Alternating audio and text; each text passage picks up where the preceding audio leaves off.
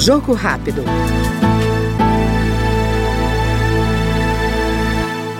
O deputado Patrus Ananias, do PT de Minas Gerais, avalia que a aprovação do projeto que cria o Sistema Nacional de Educação deve ser prioridade no retorno dos trabalhos legislativos. O deputado destaca que o SNE estabelece regras de cooperação entre União, Estados, municípios e o Distrito Federal nos programas e ações do ensino.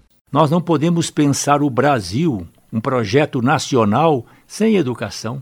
Educação integrada com a cultura, com a pesquisa, com desenvolvimento tecnológico, científico, mas quero concluir lembrando que as políticas públicas devem ser integradas. A educação de qualidade pressupõe outras políticas públicas. Ninguém aprende sem saúde.